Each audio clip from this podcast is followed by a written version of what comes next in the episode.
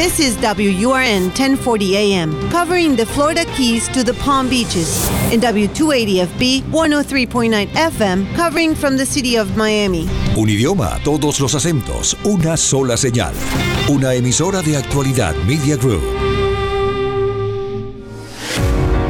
Cuidar nuestra salud es una prioridad en cualquier etapa de nuestra vida, pero cuidarla integralmente es una necesidad. Esto es Improving Lives, Mejorando Vidas, un programa hecho por profesionales que se dedican al cuidado de la salud mental. Improving Lives, Mejorando Vidas. Muy buenas amigos, bienvenidos. Mi nombre es Alfredo Hernández, yo soy psicoterapeuta y escuchas Improving Lives, Mejorando Vidas por Actualidad Radio.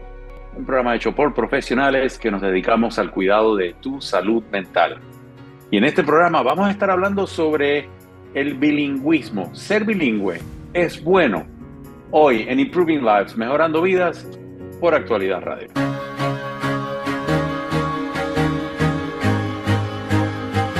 Qué bueno que estás con nosotros. Recuerda, nos puedes escuchar a través de internet www.actualidadradio.com.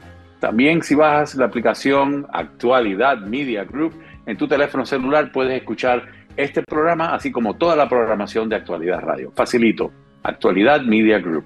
También en redes sociales, arroba Alfredo Ayuda, en Twitter, estamos también en Threads y en Instagram.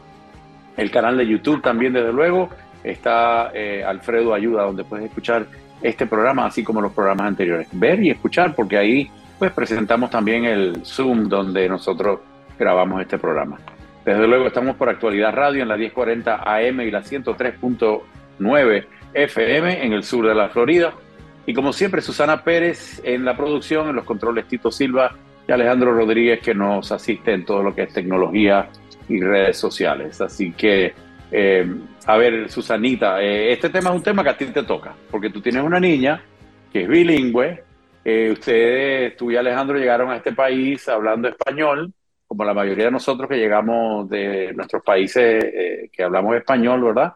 Eh, y aquí tenemos que aprender un segundo idioma, nos hacemos bilingües, pero en el caso de los niños está esa duda de si deben ser bilingües o no. Tú lo estás viviendo en este momento. Cuéntanos cómo le entramos a este tema. En vivo y directo, doctor, lo vivo a diario, quiero que lo sepa y bueno, yo sé que muchos padres también, este tema me encanta porque es ese reto que tenemos los padres pero también que tienen los niños que están creciendo con el idioma materno, el idioma de casa y el que tienen en la escuela, en su entorno del día a día.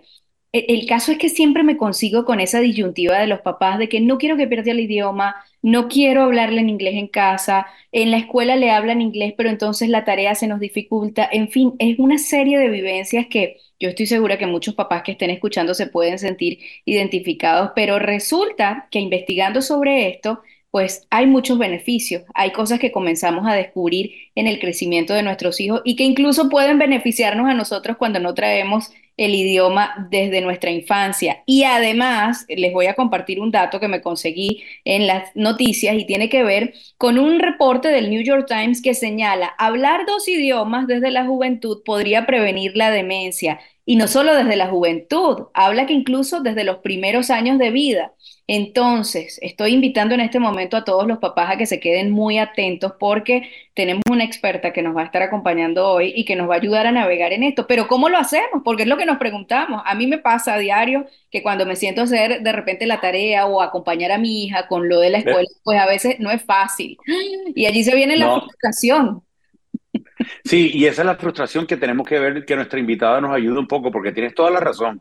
Yo lo escucho con los padres, donde tienen los miedos y sus temores y sus frustraciones, y a veces el no manejarlo bien por punto de, los padres afecta a los muchachos a no aprender ese segundo idioma. Así que vamos a darle de una vez la bienvenida. Sé que en redes sociales vamos a estar haciendo también eh, preguntas y vamos a pedir intervenciones a los amigos, ¿no? En, Instagram, en, en Threads, al robo Alfredo Ayuda. La pregunta que vamos a hacer, Susana. La pregunta es, ¿has tenido alguna dificultad al acompañar a tu hijo en la educación bilingüe? Ay, ay, ay, cuenten la historia y compartan con nosotros. Susanita, aquí te pongo en la silla caliente. ¿Qué, ¿Cuál es la dificultad grande que tú has tenido en, en este reto con tu niña aprendiendo a ser bilingüe? Lograr que la pronunciación sea tan correcta y tan perfecta como ellos la aprenden, que son increíbles y definitivamente nos reitera que los niños son esponjitas.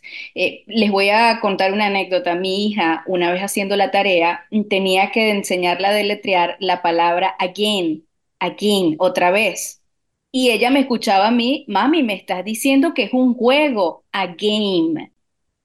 Entonces, Qué bien allí vino la parte de entender que probablemente yo lo estaba diciendo como su oído no lo debía percibir y ahí mejorar como mamá. En fin, yo estoy segura que esto le ha pasado a muchos. Ah, again or a game.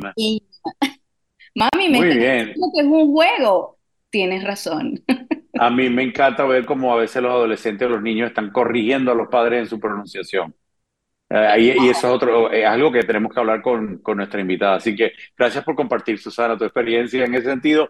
Y vamos a darle de una vez aquí la bienvenida a la experta en esta área, Karina Tejera, que es profesora de bilingüismo en educación infantil, especialista sobre todo en 0 a 6 años de edad. Karina, qué placer tenerte acá en el programa. Bienvenida. Muchas gracias. Un placer estar aquí con ustedes. Eh, Karina, es, muchas las dudas y las incertidumbres, ¿no? Eh, es algo que, por ejemplo, a mí siempre me ha llamado la atención. Yo he visto que principalmente en, en Europa es muy común ver niños políglotas, ¿no? Niños que hablan más de dos, tres idiomas. Eh, en nuestros países es raro, ¿no? El español casi siempre. Si tienes a lo mejor una educación un poquito más privilegiada, vamos a decir, aprendes inglés también. Pero aquí en Estados Unidos, eh, la mayoría de las escuelas lo que enseñan es un solo idioma, el inglés. Entonces, es como que le estamos robando un poco a los niños, ¿no? Ayúdanos a entender qué, qué le pasa a un niño cuando solamente aprende un solo idioma. ¿Qué, qué, qué, qué, problemas puede enfrentar un niño que solamente habla un idioma? Bueno, mira, desde mi punto de vista como profesora en educación infantil, sobre todo a nivel de 0 a 6 años, yo creo que eh, una persona que solamente habla un solo idioma, se le van cerrando un poco las puertas. Como ah, estabas comentando antes, por lo menos en Europa, lo que viene siendo la Unión Europea, tenemos tantos países y tantos idiomas en un mismo círculo, que es lo que tú, lo que tú estabas comentando antes. Por eso aquí en, aquí en Europa, pues muchos niños hablan no nada más dos, tres o cuatro idiomas al mismo tiempo. El, yo considero que a medida que uno va creciendo, te vas convirtiendo adulto, mientras más conocimiento, más vocabulario tengas eh, de otras culturas, pues se te van a abrir las puertas en, en muchos ámbitos, ¿no?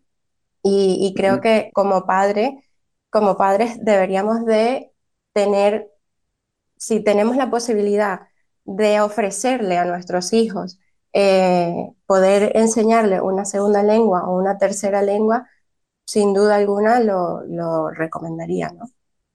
Claro, eh, y aquí es cuando lleva entonces el problema donde, claro, eh, venimos emigrando, eh, en tu caso tú estás viviendo en España, pero también eres de, descendiente de, de, venezolana, entonces allá llegaste es tu mismo idioma, o sea, en Venezuela hablabas español, llegaste a España, pero igual, aunque es español igual, no es el mismo español, la pronunciación, el acento, eh, pero a, a los que llegan aquí a Estados Unidos, pues estamos en el sur de la Florida, eh, la mayoría de los padres no son bilingües, ¿verdad?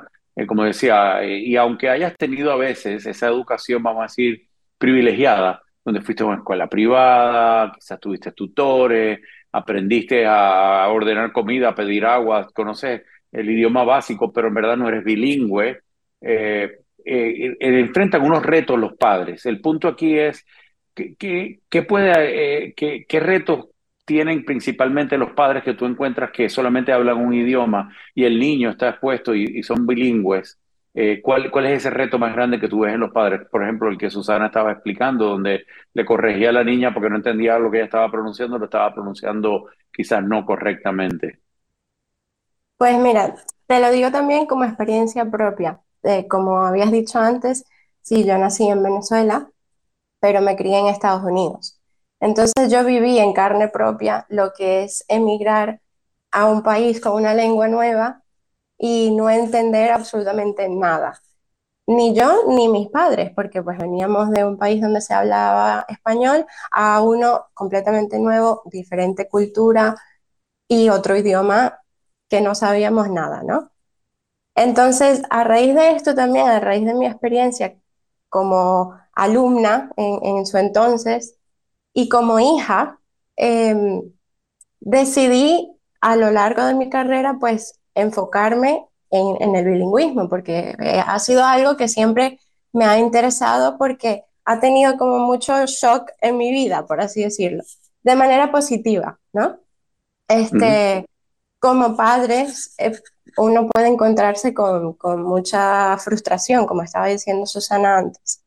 Y yo creo que lo más importante es apoyar de cualquier manera y de la, aunque sea lo más mínimo posible, a tus, a tus hijos, ¿no? El, el, uno como hijo, sentir que tus padres están ahí queriendo ayudarte y poniendo el interés de querer saber cómo se dice una palabra, entender un, ejercicio, una tarea, un, juego que no, que no sepas explicarte, ¿no? Yo creo que esa, esa conexión con, con tus padres, pues es lo que, lo que te da esa sensación de alivio, ¿no? Como, como hijo. Y ya como padre, eh, buscaría los recursos a mi alcance. Y lo más importante, creo que tendría que poner un, tendrías que poner un poquito de interés en buscar la manera de, bueno, mira, yo no sé el idioma que está aprendiendo mi hijo mi hija, vamos a buscar un amigo, un familiar, la profesora que capaz, pues si no habla el mismo idioma que tú, alguien en el colegio hablará tu idioma o, tendrá algún tipo de, conexión para poder ayudarte y así de esa manera darte los recursos, las herramientas para tú apoyar a, tus hijos, ¿no? Karina, eh, eh, disculpa que te interrumpe, pero eh, estabas hablando como si buscar ayuda, tratar de conectarte con tus hijos, pero esta también puede ser una de las grandes desconexiones que podemos tener con nuestros hijos, porque yo lo he visto con frecuencia donde eso se ha convertido en, en el punto de, de quiebre en una relación padre-hijo. O sea, tienes mamá y papá, hablan español, el niño está yendo a la escuela, se está tratando de identificar con el grupo nuevo de amiguitos que hablan inglés, por ejemplo, aquí en el caso de la Florida, eh, ellos quieren adaptarse, ellos quieren ser, sentirse incluidos, ellos quieren aprender el idioma, lo están hablando todo el tiempo, empiezan a ver el inglés como esa manera de ellos poder tener más amiguitos, relacionarse, eh, sentirse que pertenecen y empiezan entonces abandonar un poco el, el, español o el poco español que hablaban porque llegaron aquí pequeños entonces se convierte en esa separación. Los padres tratan de hablarle en, español en la casa, el niño se niega a hablarle en español a los padres, le empiezan a hablar ellos en inglés y los padres en español, y se convierte en un quiebre. ¿Has visto muchos casos como estos? Sí, sí suelen haber casos como estos y es donde, donde yo me refiero a, a, poder integrarte, poner, poder poner esa, tener la voluntad como padre de buscar la manera en que tu hijo no se sienta mm, desplazado, en el sentido de que si ya eh, tú fuerzas algo, ya sea una actividad, en este caso el aprender un nuevo idioma, el niño puede coger rechazo, ¿no? Puede rechazar eh, este nuevo aprendizaje, esta nueva actividad, lo que sea, y, y, ahí es donde se crea la frustración, ¿no? Tanto del niño como del padre. Y es ahí en donde pues uno tiene que hacer la tarea, buscar recursos, herramientas y, decir, bueno, mira, a, mi hijo o a mi hija le gusta el fútbol, pues me voy a aprender el vocabulario del fútbol, eh, las reglas del juego en este idioma, cómo se dice tal cosa en este idioma, para poder tener ese vínculo eh, con, tu hijo, ¿no? En, ambos idiomas y que no, que no se pierda. Sí, sí, y qué, buena, eh, qué buen comentario, ¿no? Eh, eh, qué buen consejo que le estás dando. Pero, por ejemplo, si en la casa el niño te está contestando en inglés y el padre le está hablando en español, ¿le puedes dar algún consejo específico? ¿Le debo de entonces tratar de contestar en inglés, aunque el padre no hable bien en inglés? ¿O le esfuerzo a mi hijo que me conteste en español cuando yo le estoy hablando en español? Eso sería un, primer dilema que, que me imagino que, que encuentras con frecuencia, ¿no? ¿Qué, qué recomendación en ese caso?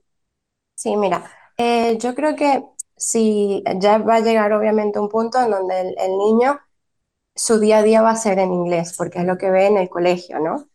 En casa eh, debemos de hacer el esfuerzo de enseñarle y de explicarle más que todo el por qué en casa se habla español y eh, fuera de casa se habla inglés, ¿no? O español o el, idioma que sea. Eh, más que todo para que entienda el por qué mamá o papá está haciendo, eh, está haciendo esta tarea, por así decirlo, ¿no? Tanto beneficio para, para ti cuando tú crezcas como, como mi hijo, adulto, lo que sea, y también ayuda para, para mí como padre, pues sentirme que, que esto, no estoy dejando que mi hijo pierda un idioma que ya sabía. Entonces, eh, yo creo que lo más importante es la comunicación, desde un principio, padre e hijos, y explicarle el por qué estamos, mira, en casa hablamos español, eh, en el cole estás aprendiendo inglés, ya se va a hacer rutinario, eh, va a ser algo del día a día de, de ambos, y yo creo que se va a ir eh, asimilando, ¿no? Va a ser algo innato, en donde de repente, pues, si te contesta en inglés, si te hace una pregunta en inglés, contéstale en español y va a ser algo que no, eh, no te va, el niño no se va a dar cuenta en qué idioma está pensando o recibiendo la información, porque va a ser algo natural a claro, lo largo claro, de, qué, del aprendizaje. Qué, qué buen consejo. Eh, y amigos, se están escuchando Improving Lives, Mejorando Vidas por Actualidad Radio, un programa hecho por profesionales que nos dedicamos al consejo y mejoramiento de tu salud mental. Estamos hablando sobre el tema de ser bilingüe. Es bueno. Eh, y nos, nos, acompaña hoy Karina Tejera, que es profesora de bilingüismo en educación eh, infantil. Estamos preguntando en las redes sociales si has tenido problemas con el bilingüismo alguna vez en tu vida y tengo ya algunos comentarios que me llegan aquí, eh, Karina, y quería compartirlo contigo. Y Gloria nos comenta, dice, eh, de terror, a mí me tocó poner a mi niña con tutora. Me parte el alma no ayudar, pero no sé cómo hacerlo. ¿Qué, qué le decimos a Gloria aquí, Karina? Bueno, mira, Gloria, yo como profesora te, te puedo decir que ayudes a tu niña, eh, por ejemplo, con canciones. Un tema en común que pueden tener las dos. A ti te gustan ciertos tipos de canciones y a la niña pues supongo que le gustarían otros buscar una canción que las dos puedan tener en común, con unas letras que se puedan traducir, que se puedan jugar con las letras y, y formar de esta canción un juego, ¿no? Casi todo con los niños, eh, transformarlo en algo atractivo para ellos, para que no pierdan el interés en el objetivo final, ¿no? Este, entonces, con esta canción puedes intentar de entender qué dice la canción, ya sea una canción en inglés que la niña se sepa y ella intente traducirte, explicarte lo que significa la canción y tú interactuar con ella e involucrarte, eh, aunque no te guste la canción realmente, pero es, es un, una manera que ella se va a sentir eh, oída, ¿no? Y, y va, uh -huh. creo que es una actividad que, puede funcionar. Tanto canciones como películas, también las películas ya pues mm, es muchísimo más fácil porque la imagen nos ayuda bastante en poder comprender y pues... Excelente, qué, qué buen consejo y, y qué, qué, buena idea le estás dando aquí a Gloria. Eh, lo único que yo le añadiría, porque la verdad que la explicación fue excelente, es, eh, Gloria, dices que de terror, o sea, obviamente estás teniendo miedo. Entonces, ¿miedo a qué? Porque hay veces creo que el miedo viene a hacer el ridículo, a que se burlen de mí, a que, a qué le tengo terror, a que mi hija sabe más de un área que yo. Eh, hay veces que tenemos que darnos cuenta, nuestros hijos van a empezar a aprender más de algunas áreas que nosotros y eso es bueno, eso es bonito. Celebra que tu hijo está aprendiendo el inglés más rápido que tú. Al contrario, eso puede ser algo que te conecte más, donde le puedas comunicar qué orgullosa me siento de verte que estás aprendiendo el inglés hasta más rápido que yo. El hacernos vulnerables a veces como adultos nos ayuda a acercarnos a nuestros hijos, porque no tenemos que ser siempre los expertos en todas las áreas, no tenemos que ser mejores que ellos en todo momento, inclusive cuando tengan, tengan 5, 6, 8 años de edad, donde supone que yo sigo siendo el adulto, que sé mucho más que tú, y obviamente sabes mucho más que ellos por la experiencia de vida que tienes, pero no está de más que puedas reconocerles a ellos que tienen algo que ellos están desarrollando mejor que tú. Y, eso te hace vulnerable y te va a acercar a ellos, te lo aseguro, les va a ayudar en la autoestima, reconocerlo como algo, como una cualidad, atributo, eh, va a tener mucho valor. Entonces, atiende el terror. Yo te diría que ese, comentario de que le tienes terror eh, lo, puedes superar un poquito si te haces vulnerable, ¿ok? Eh, me parece buenísimo. tengo varios y quiero ir poco a poco leyéndolos, pero tengo a María eh, que nos escribe también y dice, a través de redes sociales, recuerden, estamos haciendo la pregunta, arroba Alfredo Ayuda en Instagram, en, Threads, ahora ex Twitter, eh, donde estamos preguntando, eh, ¿has tenido problemas con el bilingüismo? ¿Crees que es una buena idea? María le dice, mi hija se niega a hablar en español frente a sus amiguitos, siendo, siento que le da vergüenza. Oh, wow. Em, es como negar nuestro pasado, nuestro origen, negar, no sé, nuestra herencia. ¿Con, qué le dices a María cómo tratar este tema, Karina?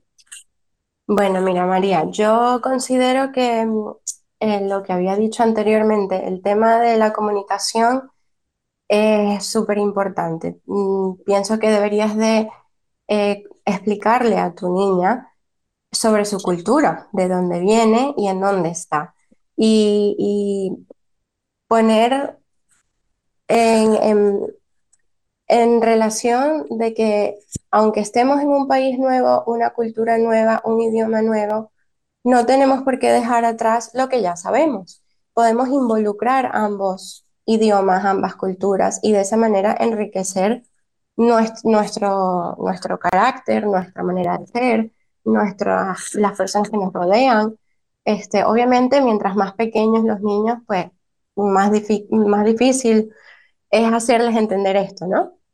Pero yo creo que eh, poniéndote en, su lugar también, eh, hablando un idioma que la niña o el niño puedan entender, eh, sería la clave, ¿no? Sí, Karina, qué, qué, buenos comentarios, ¿no? ahí yo le añadiría también, igual que quizás a ti te abochorna cometer errores en el idioma que no manejas bien, quizás ya tu hijo se está sintiendo que no maneja bien el español y eso es algo que hay que atender, ¿no? Eh, tenemos que encontrarlo, yo siempre digo que con los pacientes, y esto trabaja mucho con los niños, ¿no? Hay que encontrarlo donde ellos están, no donde yo quiero que ellos estén. Me explico. Eh, yo quisiera que él no estuviera avergonzado del español, yo quisiera que él se comunique conmigo en español, yo quisiera que con los amiguitos también pudiera hablar inglés, no solamente, pero también español. Ok, pero él no está ahí. Él está en un punto donde le cuesta quizás un poco más trabajo pensar y expresarse en el español. Él quizás está abochornado por algo. Ok, ¿qué es lo que le abochorna del español? ¿Qué es lo que le cuesta trabajo para contestarte en español? Pregúntale, pero honestamente, no criticándolo, sino yo quiero entenderte para poder comunicarlo mejor. Yo no te quiero eh, hacer, forzarte delante de tus amiguitos para hacerte quedar mal. Yo lo que quiero es para ayudarte, como tú decías bien, Karina, para que aprendas y, no pierdas tu idioma de origen. Entonces vamos a hacerte a ti y a mí unas mejores personas cuando aprendemos el segundo idioma. En mi caso tengo que aprender más el inglés. En tu caso no quiero que pierdas el español pero hay que encontrarlos a ellos donde están. Eh, ¿Te ha pasado esto donde has visto a niños que están aprendiendo el segundo idioma, quieren abandonar ese primer idioma o el, idioma de origen y, como que se tratan de sumergir, vamos a decir, solamente en, el segundo idioma? Sí me ha pasado. Eh, tengo una alumna eh, actualmente de cinco años que mm, los padres son de origen ruso Em, llegaron aquí a España, la niña habla perfecto español y aparte em, en mi colegio es un colegio bilingüe inglés y francés, este, pero en educación infantil se trabaja el inglés. Entonces, pues la niña realmente entiende el ruso todavía porque en casa le siguen hablando su lengua materna, pero sí eh, presenta esta este rechazo en no querer y, eh, nada que ver con ese idioma, con esa lengua, ¿no? Este, inclusive se molesta cuando la madre le, le habla en, en ruso y, y, ella no, no quiere, o sea, se está rechazada completamente. Entonces es, es, actualmente un proceso de lo que dije antes, comunicación, de entender el por qué. Eh, la niña tiene que tener un porqué, eh, de por qué ese rechazo mm, de la nada, ¿no? Este, y también, pues, influenciar los pensamientos de manera positiva para que entienda que, pues, mamá o papá este, son de otro país, hablan otro idioma y están en su derecho de enseñarte a ti, que ya después en un futuro ella lo va, lo va a comprender, ¿no? Y va a ser beneficiario, beneficiario para ella. Pero Em, sí, sí me ha pasado en el aula y no hay que forzar la situación porque entonces si ya está negada, forzando lo empeoramos, pero no hay que dejarlo atrás. Hay que ir indagando eh, en el tema y, buscando la solución, ¿no? Eh, eh, te pregunto directamente, em, ¿sería sano forzarlos eh, decirlo. O sea, que he tratado de ver películas contigo, he tratado de hacerlo de las canciones que me recomendaron, pero no, aquí en esta casa se habla español o ruso, en ese caso del ejemplo que nos diste, ¿no? Aquí porque sí, porque yo soy tu mamá, yo soy tu papá y no me da la gana y aquí a mí me hablas, me contestas y todo tiene que ser en español y se acabó. Eh, es, un, es un approach sano eh, el hacerlo así. Me tengo que imponer, por ejemplo. Yo no considero que sea sano. Eh, ya, bueno, usted como psicólogo sabe más de ese tema que yo, ¿no? Pero yo como profesora no lo considero que sea sano por lo mismo, porque el rechazo va a ser más grande. Entonces ya no va a ser nada más un rechazo al idioma, sino que va a ser un rechazo al padre o a la madre, a, la situación en casa. Eh, no voy a querer hacer la tarea con mi mamá o no quiero almorzar con mi mamá porque es que entonces me va a regañar en ruso o en español o en inglés o en lo que sea. Entonces ya se va agrandando el problema, ¿no? Creo que mm. hay que buscar un punto medio a tiempo em, para pues solucionar este problema, ¿no? Sí, eh, totalmente de acuerdo y obviamente lo presenté un poco extremo para, para hacerle obvio porque, eh, cuidado, eh, yo he tenido padres así y me lo han dicho así, no, pues tú sabes que aquí esto no es una democracia, en esta casa se habla el idioma que yo diga. El día que él pague su renta y se alimente él solo, él puede hablar lo que le dé la gana. Aquí me tiene que hablar. Entonces, creo, creo que lo que estás es poniendo barreras. Yo te diría ir un poquito más allá y hacerlo hasta divertido, ¿no? ¿Qué tal si tú le empiezas a decir los buenos días en inglés? Le dices good morning, buenos días. Empieza a, tú a exhibirle la conducta que tú deseas de ellos. Eh, mira, con compasión y con amor eh, vas a ganar mucho más que con tratar de imponerte y ser un dictador. O sea, hay cosas que sí eh, hay que ser rígidos y hay que cosas que en cuestiones de conducta no podemos permitir. Pero cuando estamos hablando del idioma y ayudarlo, porque al final de todo, esto eh, se trata de ayudar a tu hijo a poder adaptarse mejor a la cultura en la que él está viviendo en este momento. Y sí, tú tienes razón como padre quizás a ayudarlos a no perder el, idioma eh, de origen, ¿no? su eh, lengua materna, pero trátalo de no imponiéndote, sino de buscando y ser creativo en todo esto. Karina, tenemos que ir a una breve pausa regresando al estudio. Eh, los controles para poder atender los mensajes que tenemos. Así que te pido por favor que te quedes atenta porque eh, quiero, quiero más consejos de parte tuya y tengo muchos más comentarios aquí para seguir. Amigos, estamos hablando eh, con Karina, Karina Tejera. Ella es profesora de bilingüismo en educación infantil, hablando sobre el tema de ser bilingüe. Es bueno. Estás escuchando Improving Lives, mejorando vidas. Vamos a la pausa y ya regresamos. Esto es Improving Lives, Mejorando Vidas, un programa hecho por profesionales que se dedican al cuidado de la salud mental. Improving Lives, Mejorando Vidas. Qué bueno que estás con nosotros. Mi nombre es Alfredo Hernández, yo soy psicoterapeuta y escuchas Improving Lives, Mejorando Vidas por Actualidad Radio. Un programa hecho por profesionales que nos dedicamos al cuidado de tu salud mental. Y sí, dentro de la salud mental el tema de hoy aplica. ¿El ser bilingüe es bueno? Es la pregunta que le estamos haciendo a ustedes, el público, y nos está ayudando a entenderla mejor también Karina Tejera, que es profesora de bilingüismo en educación infantil. Karina se crió acá de padres venezolanos, criada acá en, en sur de la Florida, pero en este momento es profesora de bilingüismo en España, así que qué buen ángulo nos trae de, del bilingüismo, ¿no? Eh, Karina, eh, eh, este, este tema, yo cuando lo trato con los padres que se preocupan tanto y demás, yo les digo, los niños tienen una gran capacidad de aprender cosas nuevas, de adaptación, como todos nosotros. Con los años nos ponemos más rígidos, pero con frecuencia los padres me dicen, es que ya yo estoy bruto, ya uno, mi esponja está llena, ya yo no puedo aprender más. Ya yo llegué a mi límite, ya yo no, ya yo llegué a ese punto donde eh, ya, ya no puedo, no puedo. Eso es cierto, porque yo le digo a la gente que eso no es cierto. Ayúdanos a entenderlo como experta en, bilingüismo.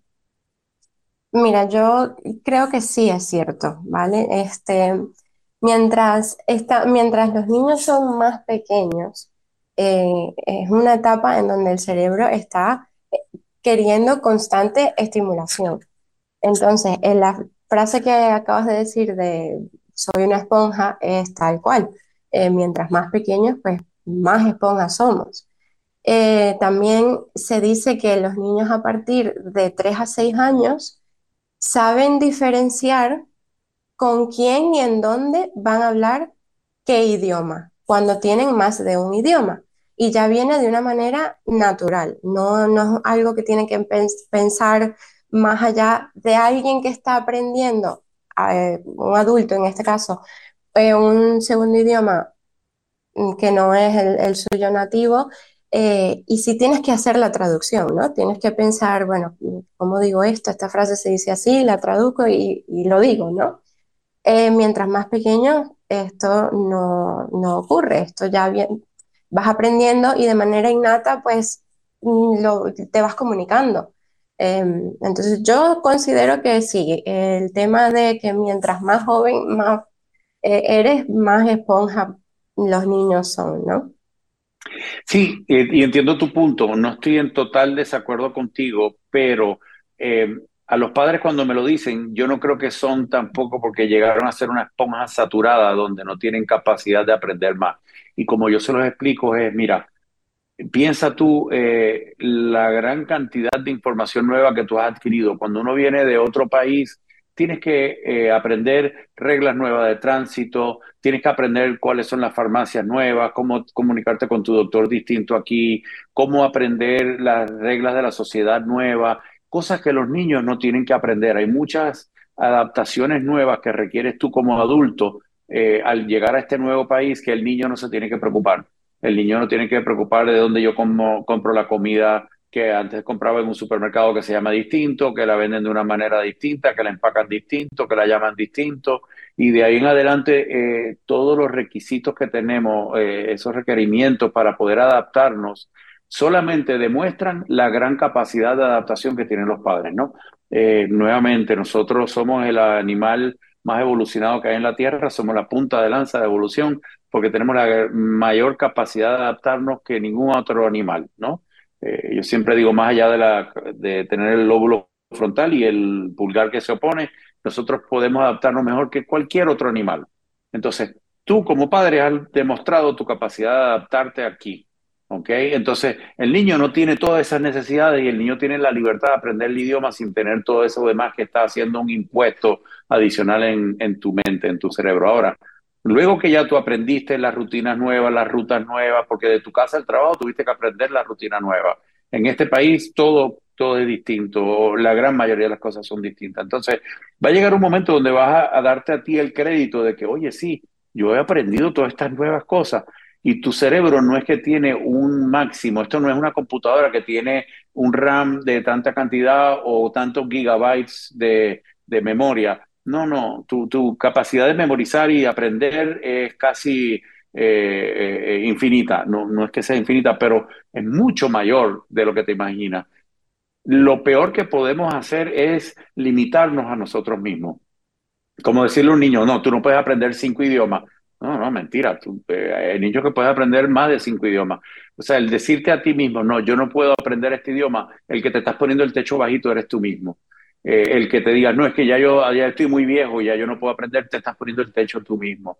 Eh, eh, no, si yo no lo aprendí temprano en mi edad, quiere decir que yo no lo voy a aprender, te estás poniendo el techo a ti mismo. Sí, si tú aprendes el, segundo idioma temprano, va a ser más fácil, eso está demostrado que el aprender el tercero y el cuarto, sí, esa flexibilidad la adquiere el niño temprano en la edad pero eso no es cierto de que tú nada más tienes una cantidad de data que puedes aprender nueva y una vez que llegaste a tu máximo ya no puedes.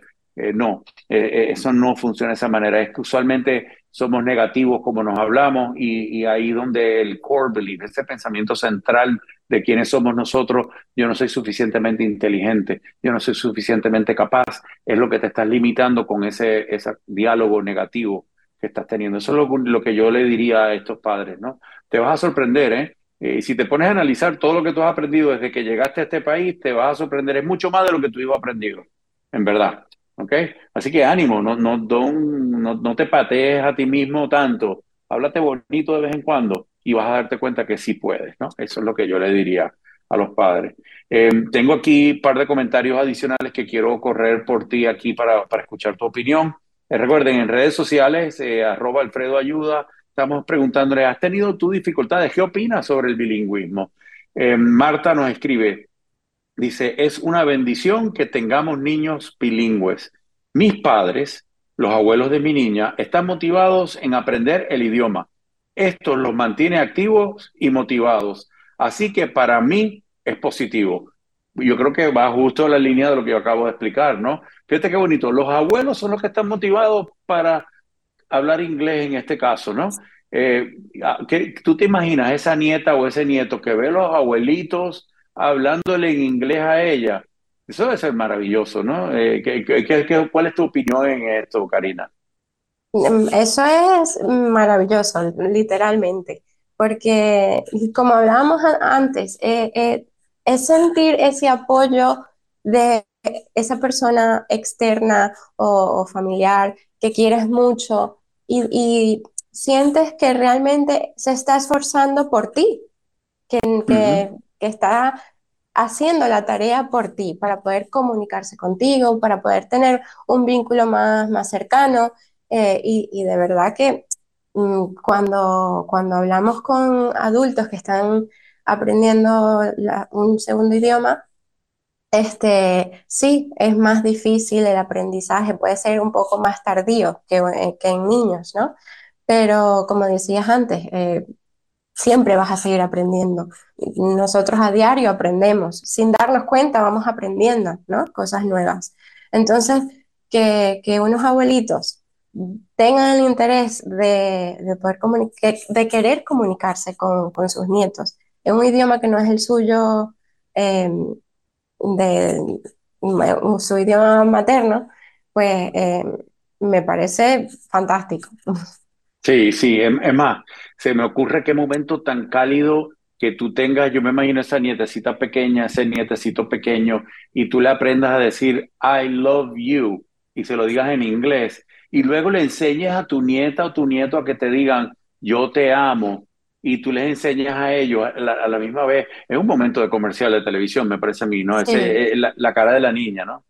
Y yo creo que ahí, en ese momento, es donde realmente se crea el vínculo. Cuando ya el niño entiende, bueno, mis abuelos eh, fueron capaces de aprender de decir, para decirme esto. Entonces yo hago el esfuerzo también porque quiero ser recíproco, ¿no? Quiero que ellos también vean que yo tengo ese interés o, puedo hacer ese esfuerzo a, mi, corta edad como niño de aprender el idioma de mis abuelos y poder comunicarme con ellos. Ahí realmente es donde yo creo que es el, punto más importante como padres, como, como adultos, en, poder ayudar a, los más pequeños en ese segundo idioma. Eh, Karina, eh, has dado muy buenos consejos eh, aquí en cómo ayudar a nuestros hijos cuando están aprendiendo ese segundo idioma, ¿no? El bilingüismo. nos enfocamos sobre todo en los niños, es tu área de especialidad 0 a 6, pero a los adultos que nos están escuchando, y dicen, ok, bueno, a mí me encantaría aprender el inglés, porque bueno, tengo que aquí el trabajo quizás me lo facilita, eh, quizás el área que yo vivo me lo facilita, vivo en el Doral, en la pequeña Habana, entonces salgo a la calle y todo el mundo me entiende, no tengo que pedir el café en inglés, no tengo que ir a, hacer la compra o echo la gasolina y no, no, no tengo que lidiar tanto con el segundo idioma, pero oye, me gustaría yo aprender el segundo idioma para cuando salgo del Miami-Dade County eh, pueda yo ir de viaje y, voy a Tennessee, voy a Nueva York o donde sea y sentirme que me puedo comunicar. ¿Dónde comienza? Eh, eh, ¿Cuáles son los primeros pasos que debería dar un adulto que diga, mira, sí, voy, a darme la oportunidad, voy a aprender el segundo idioma? Bueno, mira, te comento como mi experiencia, ¿no?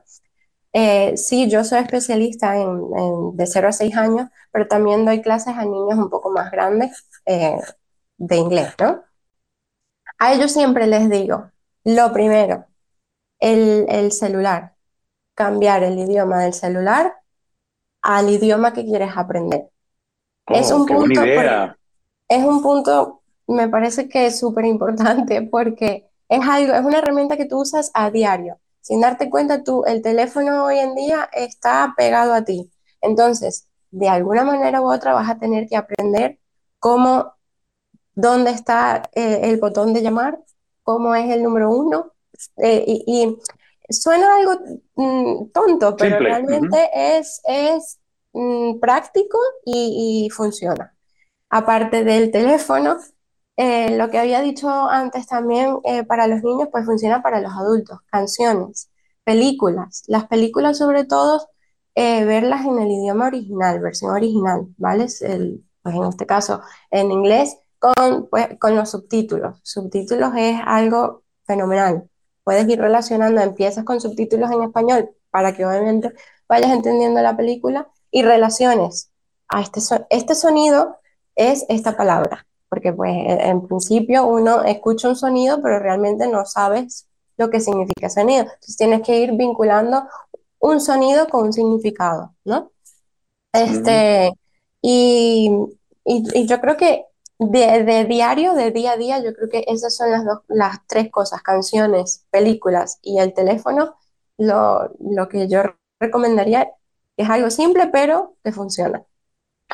Qué bien, qué, qué, buen consejo. Me diste una herramienta nueva porque lo del teléfono no lo había escuchado antes. Yo siempre le digo a mis pacientes, como están tratando de adaptarse aquí, recién llegados, le digo, mira, escuchar la radio, ¿no? claro, películas incluye también, me imagino, la radio. Por ejemplo, eh, eh, aquí en Estados Unidos está NPR, National Public Radio, la radio nacional eh, que usualmente son personas que hablan, pronuncian muy correctamente, hablan algo despacio y es radio que no es de comentario tanto y, son muy neutrales en su acento. Entonces es una buena manera de adaptar el oído. pero te iba a preguntar, a lo mejor algo disparatado, pero yo siempre me acuerdo haber leído que para uno aprender un idioma, en verdad lo que requiere es básico, básico, son como 150 palabras para uno poder comunicarse eh, en, otro idioma, ¿no? Eh, eh, ¿Tiene algo de, cierto esto que estoy diciendo?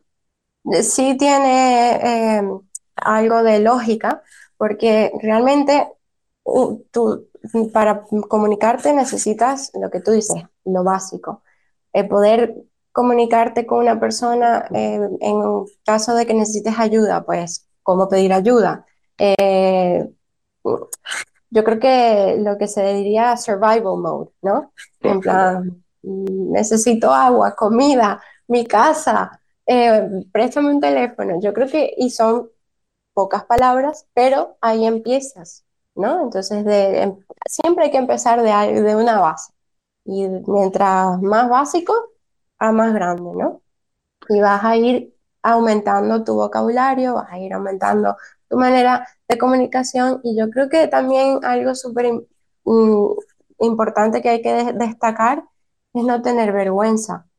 Eh, mucha gente tiene mucha vergüenza a la hora de, de hablar porque obviamente no sabes, es algo que no conoces, y, pero tienes que pensar, bueno, mira, o lo digo o lo digo, porque es que si no lo digo, ¿cómo me comunico?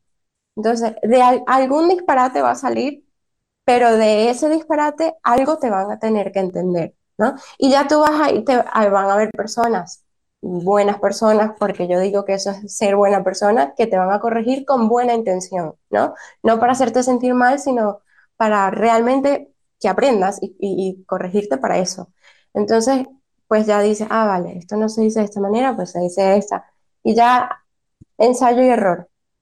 Sí, y, y acá, eh, sobre todo aquí, ¿no? Me refiero nuevamente en el sur de la Florida, los americanos, todos los americanos, en la gran mayoría eh, son muy nobles cuando se trata de este tema, ¿no? Cuando el americano ve que tú estás tratando de hablar en inglés y tú estás haciendo el esfuerzo, aunque te equivoques, eh, mi experiencia, claro, siempre vas a tener alguno que, que no es la regla, pero en mi experiencia, agradecen. Entonces, se animan cuando te ven que estás hablando eh, en su idioma. Eh, por ejemplo, a mí me ocurrió, yo tuve la, la, dicha de poder ir a Turquía el año pasado, ¿no? Entonces, eh, anterior a eso, al viaje, pues me puse a tomar, y no sé si tú recomiendas, por ejemplo, me bajé la aplicación de Duolingo y empecé todas las noches al acostarme a dormir, agarrado y los últimos 15, 20 minutos me ponía a hacer, a practicar mi Duolingo.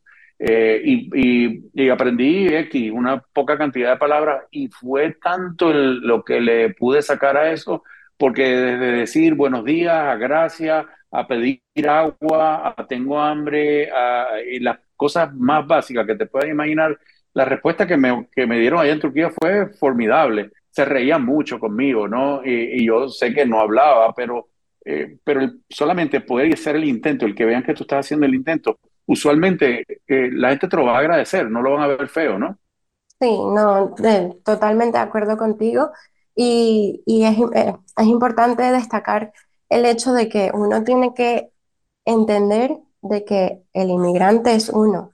Estás entrando a un país en donde es otro idioma y te tienes que acoplar a, ese, a esa cultura, a ese idioma. Entonces tienes que hacer el esfuerzo. Y yo creo que por eso eh, el americano en este caso, pues cuando ve que el esfuerzo está ahí, lo aprecia y por eso eh, hay, este, como tú dices, hay personas pues fuera de, la regla, pero, pero sí. Y sobre las aplicaciones también, hay mucha cantidad de aplicaciones que te puedes descargar en el teléfono que te ayudan con este vocabulario, vocabulario simple, en donde te dicen palabras claves que tú vas a, a poder retener, ¿no?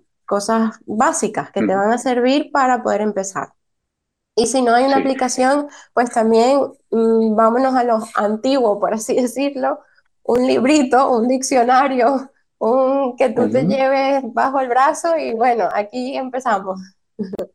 Y no se diga más un tutor, un profesional de bilingüismo como tú también, ¿no? Eso ayuda muchísimo. Ajá.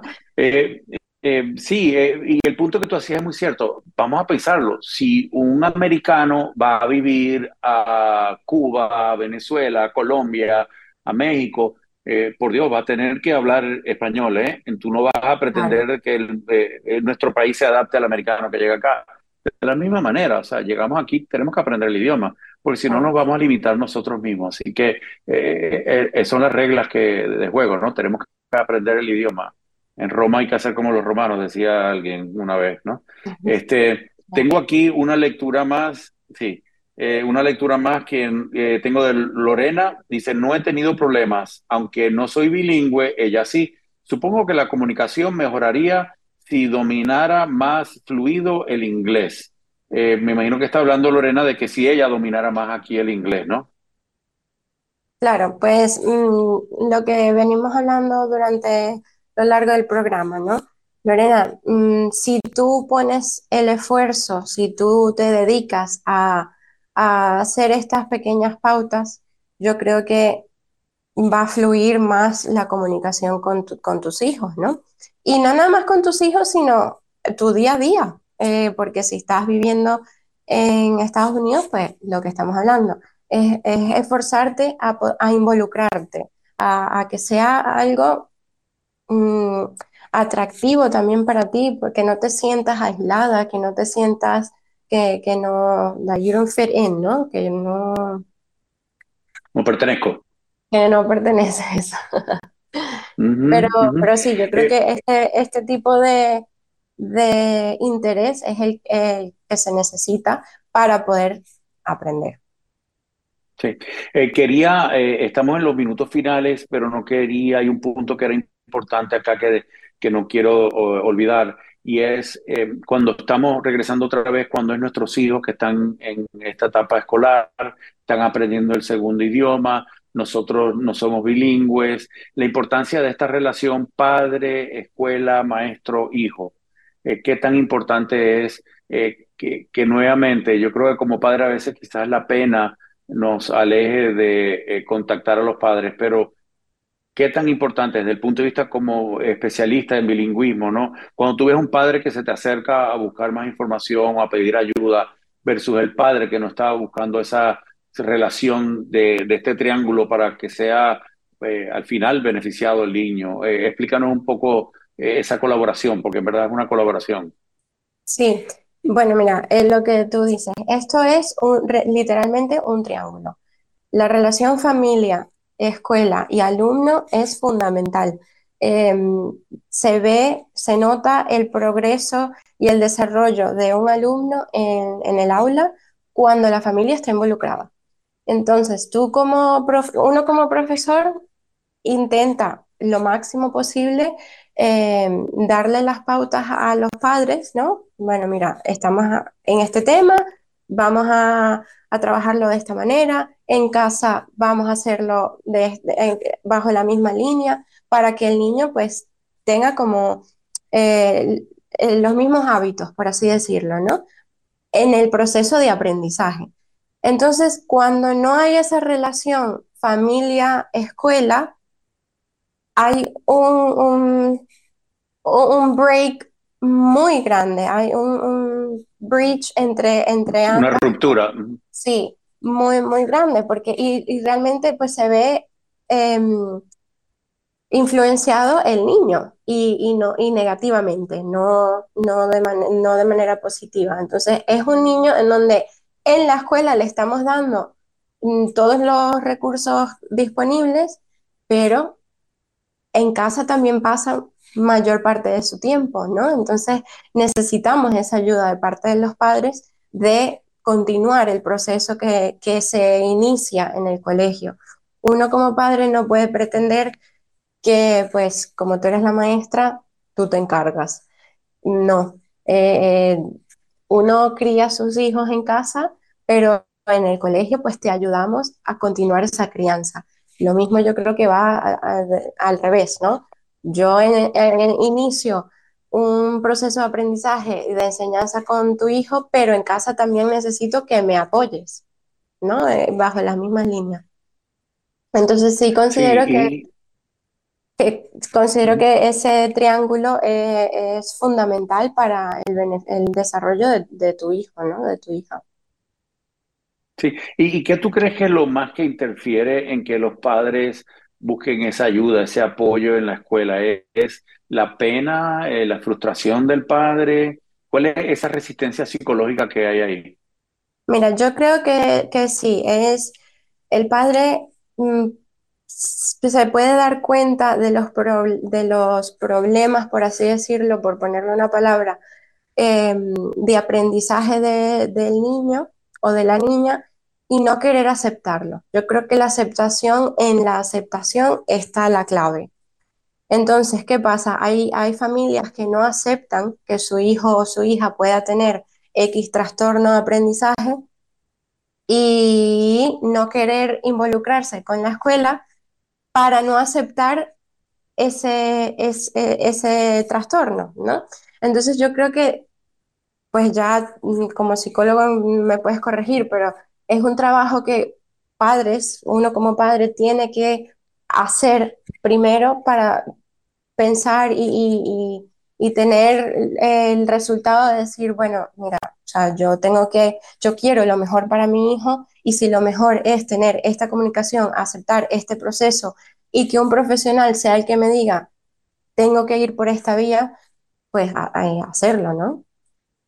Sí, y hay, varios trastornos y bueno, aquí al final ya estamos hablando ya de la patología, ¿no? De la parte donde pueden haber condiciones de salud mental que afectan el aprendizaje, ¿no? Ya ahí es cuando el niño está teniendo problemas que van desde la dislexia, donde confunden letras, al procesamiento de información leída o dificultades en el procesamiento de la parte auditiva o del lenguaje expresado. O sea, hay diferentes áreas que el niño puede estar teniendo eh, la dificultad para aprender el nuevo idioma y ahí sí tendrías que buscar ya un profesional dentro del área de la salud mental para poder hacer el, diagnóstico correcto, ¿no? Hay pruebas eh, psicodiagnósticas que nos ayudan con eso, eh, pero si estás teniendo un niño que está teniendo rezagado el aprendizaje, hay que descartar que exista patología. Y me imagino que en ocasiones ustedes, los profesores, también están alerta, ¿no?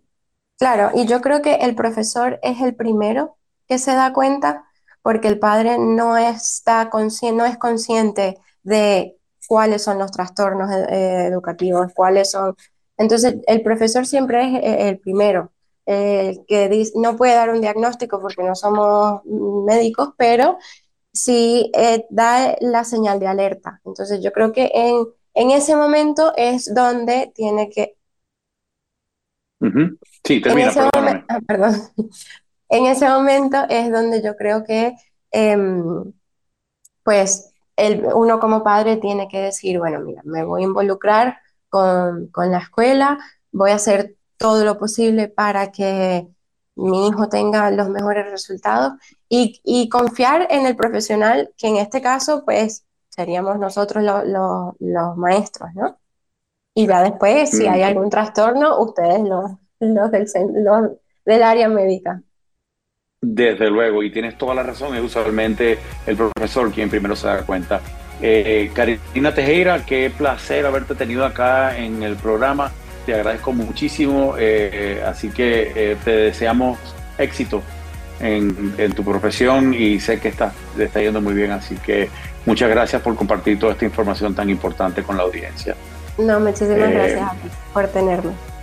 Claro que sí. Y amigos, a ustedes, gracias nuevamente por acompañarnos. Esperamos que esta información le haya sido de ayuda, sobre todo a los que tienen niños que están aprendiendo el segundo idioma. Y los dejo siempre al final, como les digo, quiérete y déjate querer.